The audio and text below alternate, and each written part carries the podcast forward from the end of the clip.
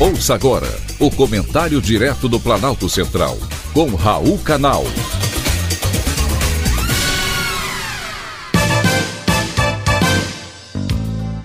Queridos ouvintes e atentos escutantes, assunto de hoje: COP sem ação.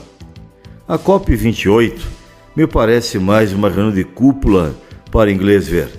Todo ano é igual, muito mimimi para pouco resultado. Na COP27, no Egito, o ano passado, foi exatamente a mesma coisa.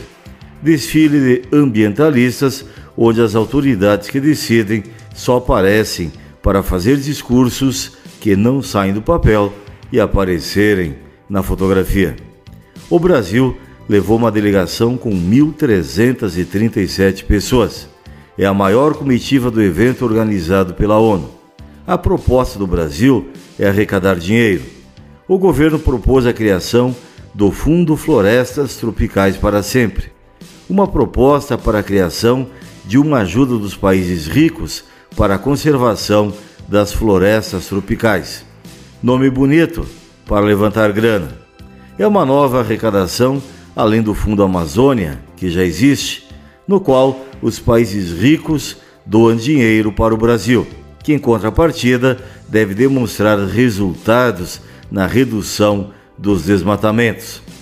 Só que esse dinheiro do Fundo Amazônia não vai para o IBAMA, que faz a fiscalização, nem para a Polícia Federal, que faz as apreensões, vai para as ONGs que não fazem absolutamente nada. É claro que os ambientalistas bateram palmas e declararam que a iniciativa representa uma posição de liderança assumida pelo Brasil em um debate internacional. Um debate que prevê ações concretas para evitar o aquecimento do planeta. Sem os dois maiores poluidores do mundo, não serve de nada. Estados Unidos e China não compareceram à COP28. O lançamento de gases de efeito estufa na nossa atmosfera bateu recordes este ano, que foi o mais quente já registrado no planeta. E para evitar isso, é preciso que se façam planos reais de transição energética, porém o ritmo das mudanças desaponta os cientistas. A escolha dos Emirados Árabes, um dos maiores produtores globais de petróleo, para sediar a Conferência do Clima, reforça o desalento sobre o compromisso com uma economia descarbonizada. Os mais de mil representantes do Brasil na COP28 que aproveitem bem o passeio com o nosso dinheiro.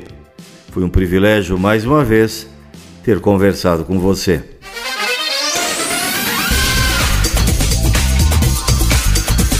Acabamos de apresentar o Comentário Direto do Planalto Central, com Raul Canal.